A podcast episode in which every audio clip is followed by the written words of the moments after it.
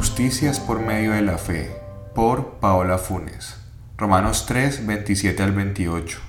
¿Dónde pues está la jactancia? Queda excluida. ¿Por cuál ley? ¿Por la de las obras? No, sino por la ley de la fe. Concluimos pues que el hombre es justificado por fe sin las obras de la ley. Amada Iglesia, que la gracia y paz de Dios nuestro Padre y del Señor Jesucristo sea contigo. Gózate porque el Señor es bueno contigo y te ha bendecido y redimido. Toda la gloria sea a Dios. ¿Recuerdas aquella antigua condición en que te encontrabas? Muerta por el pecado estaba sumergida en la oscuridad, con tu carne podrida, con tu hedor desagradable, carcomida de maldad. ¿Qué podrías hacer por ti misma? No había energía alguna en ti, ni manera de poder levantarte, alimentando el mundo con tu carne. ¿Quién prestaría atención en algo sin vida y amarlo? ¿Cuál era la causa de tu estado de muerte?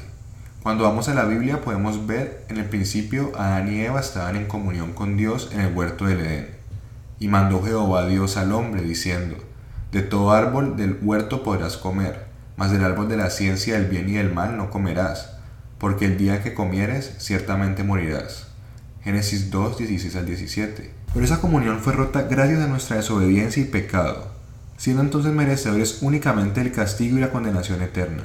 Pero a Dios le plació en su bondad, gracia y misericordia concedernos el perdón eterno a través de la bendita obra redentora de su Hijo Así que no te desvíes pensando que tú merecías el divino perdón de Dios, o que tú te lo ganaste, porque por gracia sois salvos por medio de la fe, y esto no es de vosotros, pues es don de Dios.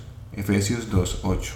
Amada Iglesia, que el recordar de dónde hemos venido y quiénes éramos antes de ser rescatados por Cristo, nuestro buen Salvador, nos exhorte y mueva a vivir cada día nuestras vidas para la gloria de Dios que nos lleve a valorar y entender aún más el peso de la obra de Jesús en la cruz y que nuestro corazón comprenda más profundamente el amor de Cristo por su iglesia.